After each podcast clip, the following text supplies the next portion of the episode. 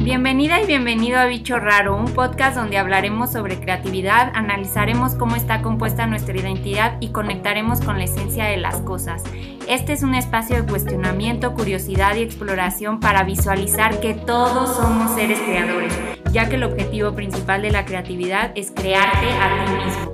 Soy Sofía Reynoso y te invito a este ecosistema de bichos raros para reconocer tu auténtico ser y liberar tu potencial. Hola, gracias por estar aquí en un nuevo episodio del podcast. Y si lo estás viendo desde YouTube podrás ver que ya tengo todo el espíritu navideño. Claro que sí, amo la Navidad y pues bueno, de eso no va a tratar el episodio. Quédate, no te vayas. Eh, de lo que hablaremos ahora es sobre valorar tu trabajo para poder venderlo y normalmente queremos que funcione al revés, o sea, venderlo para entonces que validemos nuestro trabajo. Y es como, como eso es una validación solo externa. Primero hay que empezar por uno, por, por saber qué es lo que estás ofreciendo y qué es lo que pones sobre la mesa que le va a dar ese valor también a tu cliente. A veces eh, exigimos de alguna manera que los demás valoren nuestro trabajo o nos tiramos al suelo porque la gente no logra ver toda la calidad o todo lo que estamos ofreciendo y, realmente eh, a veces la chamba empieza, o creo que normalmente, en que nosotros mismos no estamos pudiendo ver todo ese valor que tenemos y que, y que tiene nuestro trabajo. Entonces, yo siempre recomiendo empezar primero por ahí. Y, y, como en todos los capítulos vengo diciendo, lo primero que tienes que hacer o que te recomiendo hacer es revisar esos mensajes que te mandas alrededor de tu trabajo, de, de estas incomodidades. Ahí en historias de Instagram les pregunté qué es lo que más les costaba eh, sobrevalorar su trabajo y la gran mayoría mencionaba cosas alrededor del precio, de ponerle el precio y de venderlo. Y, eso eh, sí es como de los problemas más grandes y a veces quisiéramos empezar por ahí, como de cuál es el precio que debo de poner. Eh, pero creo que hay pasos antes de llegar ahí. Eventualmente vamos a llegar a este punto, pero primero eh, va a ser al revés, porque lo primero que justo te voy a invitar es que te olvides un poco del precio y que pienses que si el valor que le pones a, esto, el valor monetario específicamente, a lo que tú haces, no fuera el problema ni para tu cliente ni para ti, entonces, ¿qué cualidades esenciales ofreces o estás ofreciendo con lo que sea que vendas y eso es lo más importante primero entender, porque antes en, como que en las reglas o en esta competencia mercadológica, lo que más eh, querían como destacar era como precios bajos. Y casi que era una lucha entre quién da los precios más bajos, porque eso era como la principal cualidad que le daban a las cosas para creer que por eso nos están comprando. Y aunque sí, muchas veces sigue siendo ese el factor en el que em, las personas eligen eso, creo que ahora más que nunca el mundo necesita que ese no sea el valor principal y para generar este clientes y personas que, que no sean tan consumistas y que no nada más sea como por, ay, pues me salió muy barato y ya, porque lo que sucede es que las cosas baratas las valoramos menos y son casi como desechables y creo que debemos de cambiar, urge que cambiemos ese pensamiento en todo nuestro comportamiento de, compra y de venta. Entonces yo te diría, no te vayas o no caigas en esta dinámica de bajar y bajar tus precios. mejor piensa, repito, en que si el precio no fuera el problema, ¿qué cualidades tiene lo que estás ofreciendo? Y ahí entra, ahí empiezas a observar y escarbar cosas mucho más interesantes que van a ser tus verdaderos diferenciadores. Y gran parte de eso es pensar qué estás haciendo bien, qué tiene tu trabajo que lo hace valioso. Porque muchas veces eh, estamos como con, en, esta como baja autoestima de nuestro propio trabajo, no sabemos bien qué estamos haciendo correctamente. Y más bien estamos comparando con todo lo que nos falta. Y entonces empezamos a lo mejor, no, pues es que eh, los demás tienen un mejor equipo, los demás tienen más presupuesto, los demás tienen mejor eh, branding o eh, publicidad. Y aunque yo me dedique justo al branding, no es lo más importante para empezar. Sí es un elemento importante, pero lo que debes de definir y tener muy claro va antes de una imagen. Entonces, piensa qué tienes ahorita eh, en tu trabajo y en lo que estás ofreciendo que estás haciendo bien. Y empieza por, eh, normalmente está en esos detallitos. Eh, en estas cosas que, porque muchas veces queremos encontrarle el hilo negro y la gran cualidad impresionante y muy pocas cosas tienen ese, es una cosa tan grande que lo hace tan diferente. Creo que más bien son pequeños detalles que al sumarlos hacen un gran diferenciador. Entonces, escribe todas esas eh, pequeñas cositas que, que, ofrece, que crees que ofreces tú y que tienes para empezar. Y cuando llegues a esta como cualidad esencial que tú vas a ofrecer, lo siguiente es que lo definas lo más que puedas, porque muchas veces se cae o caemos en esta idea como de, ah, no, pues lo que yo estoy ofreciendo es calidad o es eh, algo diferente y, ahí se queda y realmente no entendemos a qué le llamamos calidad, a qué le llamamos diferente, a qué le llamamos, eh, no sé, e, es mejor o como todos estos adjetivos de bueno. Eh, trata de, definirlo, de, si lo que crees que, lo que más destaca en tu producto o servicio es la calidad, defínela, define qué es esa calidad para ti. Y ahí vas a encontrar estos pequeños detalles que son tus diferenciadores. Después sí puede, con estos como, como teniendo claro estas pequeñas cualidades, entonces vas a empezar a poder medirlas mejor y la medición te va a llevar a sacar un precio justo para empezar. Eh, en el ámbito creativo muchas veces, como son cosas un poco más subjetivas, cuesta más trabajo, pero no significa que no se pueda medir. Eh, yo, por ejemplo, en la parte gráfica, eh, pues muchas veces lo que se hace es eh, contabilizar el tiempo y ponerle una tarifa a tu tiempo y medir más o menos cuánto te tardas con cada cosa. Esa es una opción. A mí esa no me sirve tanto porque yo sé que yo suelo tardarme más en mis procesos y, es, y eso a lo mejor elevaría mucho el costo si solo me baso en el tiempo.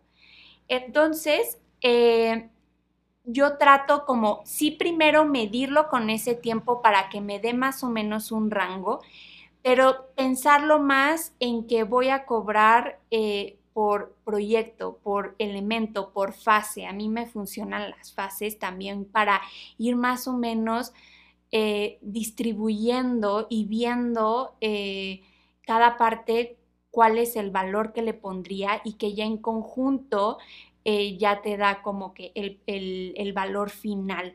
También para los clientes es mucho más fácil en esas fases porque lo van pagando en, plazos. Entonces, eh, eso eh, me ha funcionado mucho a mí en mi ámbito. Si te sirve, pruébalo.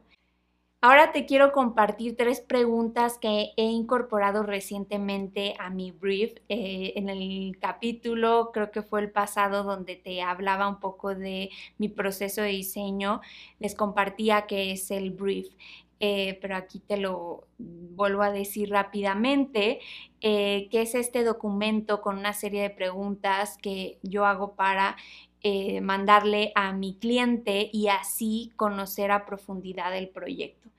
Y las tres preguntas que te quiero compartir hoy va alrededor de entender tu competencia. Y lo digo entre comillas porque eh, también últimamente he, cuestionado esta parte de la competencia y he llegado a la conclusión de que es mucho más bonito verlos como colegas. Y alrededor de esta nueva visión es que saqué estas tres preguntas. La primera es que pienses en estos tres principales eh, competidores o colegas, como ahora yo les llamo. Eh, estos que creas que eh, que te va a costar más trabajo, eh, a lo mejor eh, competir eh, por, por, el mismo servicio que están dando o producto. Y, después de que elijas a estos tres y los enumeres, después la siguiente pregunta es, ¿qué es lo más valioso que ves en cada uno de ellos? Y esto también lo hace como un primer acercamiento a, valorar también lo que están haciendo los demás porque luego caemos en esta tendencia de que es que lo que yo ofrezco nadie más lo ofrece y es único. Y eso no es tan cierto eh, en, en, todo el contexto. Eh, sí hay una parte en la que cada marca y cada, eh, pues lo que ofreces debe de ser, tener como esta autenticidad, pero muchas veces te vas a topar y la gran mayoría de que hay muchas personas ofreciendo cosas similares y eso no está mal. Entonces, el ver lo que el valor que está dando cada uno de tus colegas es una pregunta muy bonita para justo verlos como colegas y no como competidores. Y la última pregunta es, si tuvieras la oportunidad de trabajar con cada uno de ellos, ¿cuál sería el principal diferenciador que aportarías tú en esta colaboración? Y, y eso enriquece todavía más esta visión de que hay espacio para todos, de que no importa si allá afuera hay mucha eh, oferta en el mercado de cosas similares, van a haber cosas que solo tú vas a poder aportar a tu manera. Y a tu manera significa que con tus propios ingredientes, con tu propia esencia, con tu propia visión, con tus propios procesos y con tu propia voz. Define todas esas partes, qué es lo que tú estás ofreciendo y tu marca va a ofrecer, que lo va a hacer realmente, eh, pues con, con este sello individual también por ahí en, Instagram les compartí un post de algo que a mí me ha servido mucho, que una vez escuché eh, y que lo puse en una gráfica porque me encanta explicar las cosas visualmente y, ahí le puse de mi propia cosecha. Pero una vez en una webinar eh, escuché algo que se me hizo, eh, que resonó mucho conmigo y hablaban de cómo poner precios a, a lo que haces. Y él mencionaba que, que llegues a este punto en el que ya sientes ciertas maripositas y nerviosismo por el precio que vas a poner. Y entonces eh, aquí yo lo hice en una gráfica que llamé el termómetro de valor y, explicaba en este post que ahí te invito a, seguir en Instagram y a buscarlo desde los posts recientes, eh, que Primero hay una parte que llamé la zona segura y que puse en verde. Y es este espacio o esta área en la que no te sientes todavía incómodo con el precio que estás dando, pero lo más probable y lo más seguro es que cuando entregues el trabajo o, pues sí, eh, lo, lo des al final, tengas esta sensación como de que lo regalaste en gran parte. Entonces, eh, pues ahí está como este, esta primer área. La segunda es justo el punto de valor. Eh, es ese punto en el que hablaba esta persona en la que al subir poco a poco tus precios empiezas a sentir este nerviosismo de eh, aquí ya lo más seguro es que ya no todos me compren, que ya no todos se vayan por el precio, que ya empieza a, a, entrar dudas de qué tal si se les hace caro, ¿no? Pero es un punto en el que, en el que todavía no llegas a, ese, a esa área, a esa última área en la que ya sabes que a lo mejor puedes eh, dentro de todo el, gran abanico de opciones que va a tener tu cliente, puede que ya eh, seas de los productos o servicios como de mayor rango. Y, a esta parte, eh, a esta área le llamé la zona incómoda, porque aquí va a ser esta área en la que vas a saber completamente que ya no estás compitiendo por precio, sino por otras cualidades y esas otras cualidades son las que debes de definir bien para comunicarlas, porque sabes que tu producto y tu servicio ya implica una inversión más grande para tu cliente y eso también va a llevar de tu parte un mayor compromiso. Entonces, eh, este termómetro me gusta mucho porque hay cosas en la zona segura y en la zona incómoda que hay que valorar y también en, los, en el punto de valor. Por ejemplo, en la zona segura, pues vas a estar justo en tu zona de confort y a lo mejor no te vas a estar retando tanto y vas a tener siempre esta sensación de eh, lo estoy regalando y, y, este sentimiento de que tú, tú mismo no estás valorando tu trabajo. Pero yo aquí quiero decirte que empieces por una intención, porque muchas veces al empezar, a lo mejor no, no, vas a empezar directamente en la zona incómoda, en la zona de mayor riesgo. Eh, entonces puedes primero definir una intención y definir un plan también.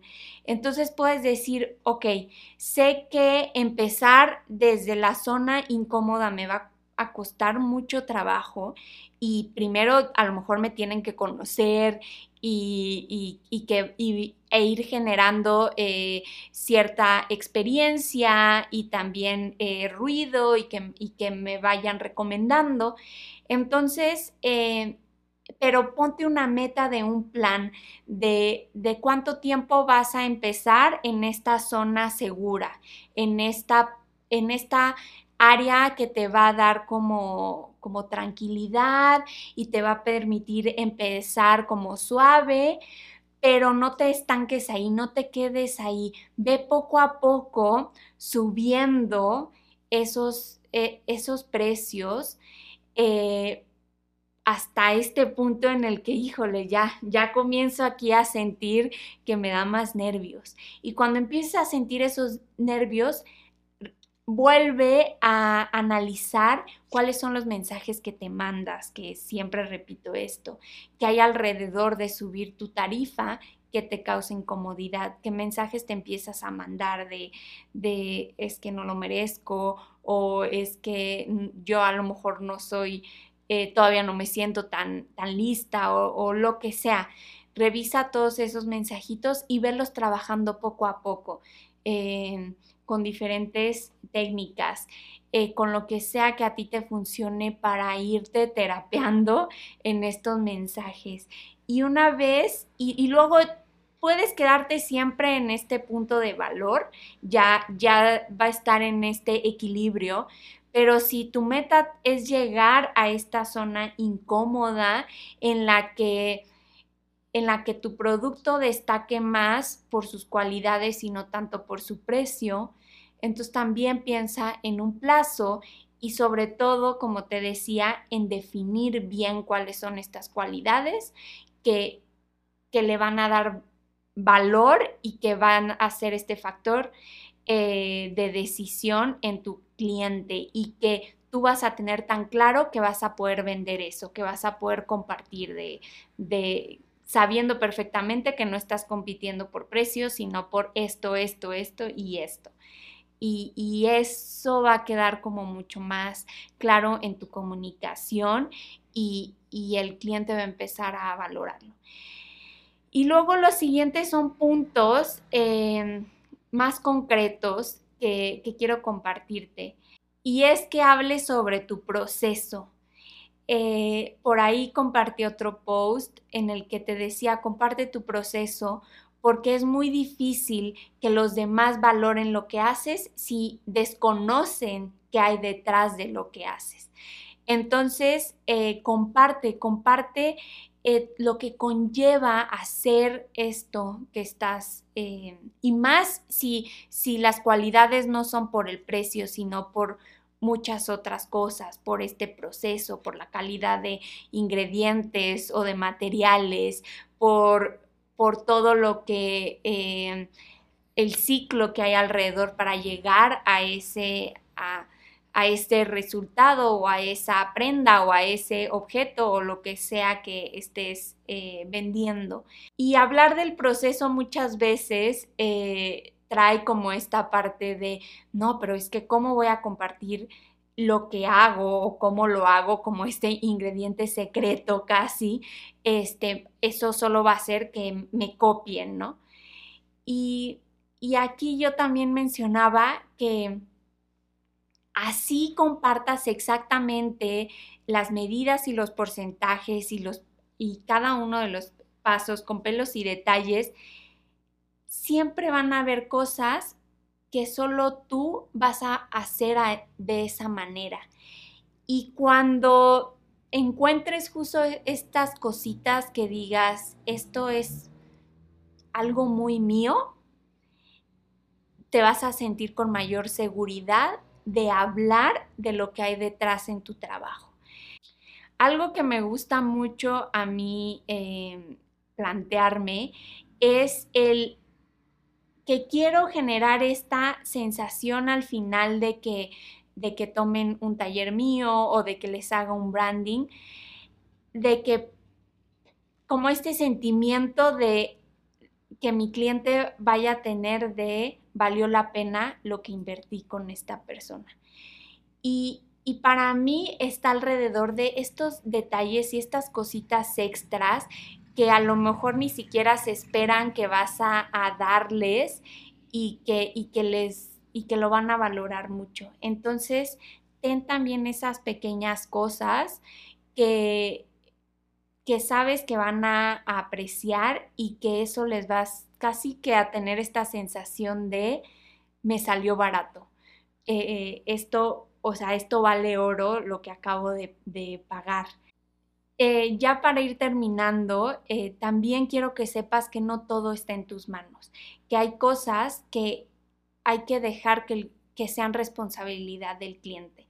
A mí me pasa, por ejemplo, con los talleres, que yo sé que al entrar a un taller yo puedo ofrecer mil cosas y poner todo de mi parte, pero también necesito una parte de, la persona que entra al taller. Y lo principal es que uno se presente. Me han tocado personas que ni entran, que pagan y no entran al taller. Y ahí pues es, yo ya no puedo hacer nada al respecto. Eh, o que eh, no sé, que, que no eh, hagan los ejercicios o que no, no sé, que pongan pretextos alrededor de su compromiso. Y, antes me preocupaba mucho por, ay, es que, eh, no sé, como también por mi forma de ser, em, de que siempre me empiezo a preocupar y a quererme hacer responsable de cosas que, no me corresponden. Entonces, para mí esto ha sido muy importante, el, el decirme, no todo está en mis manos y está bien. Hay otra parte en la que será responsabilidad del cliente. Es como, no sé, comprar un aparato electrónico y si el cliente no tiene cuidado y se le cae y eso ya no va a entrar dentro de la garantía que te dan porque pues ya fue tu propio accidente, no fue un defecto de fábrica, sino eh, tu accidente. Y, a veces mal acostumbramos mucho a los clientes como de a, dar y dar y dar y todo resolver cuando no, hay una parte que hay que dejarle su responsabilidad. El penúltimo eh, consejo que te quiero dar es que lo que vendes no es para todos y está bien. Esto creo que ya lo había mencionado en otro de los capítulos y es de lo que más cuesta trabajo entender. Queremos eh, tener un producto, un servicio que sea para todos y eso es muy desgastante y es imposible. Entonces, lo mejor es que te concentres, concentres tu energía en definir cuál es tu nicho y después dirigirte a ese nicho, a estas personas, a esta tribu que, que se alinea perfectamente a los valores y a lo que tú estás ofreciendo concéntrate en esas personas, no quieras abarcar a todo el mundo y acepta que no eres para todo el mundo. Eso es súper liberador y es de las cosas que a mí más me ha servido. Y pues bueno, eh, esto es todo. Seguramente habrá cosas que diga, ay, me faltaron. Eh, pero por último quería eh, recomendarte que escuches como complemento el live que tuvimos este mes eh, que se llama Vender por Amor al Arte y que fue con un experto en ventas. En verdad que vale oro toda la información que nos dio y que, y que se complementa con, con todo esto que te acabo de decir. Entonces ahí en Instagram está el video en el IGTV y pues nada, nos vemos el siguiente capítulo. Espero hayas disfrutado y algo de lo que te haya compartido te ayude a empezar a valorar más tu trabajo, porque si tú no empiezas por eso va a ser muy difícil que los demás le den el valor y lo vean. Gracias por escuchar, si te gustó comparte y por favor si quieres transformar este monólogo que me acabo de echar en un diálogo, escríbeme a las redes sociales arroba bichorraro.mx o mándame un mail soy arroba bichorraro.mx o visita la página bichorraro.mx.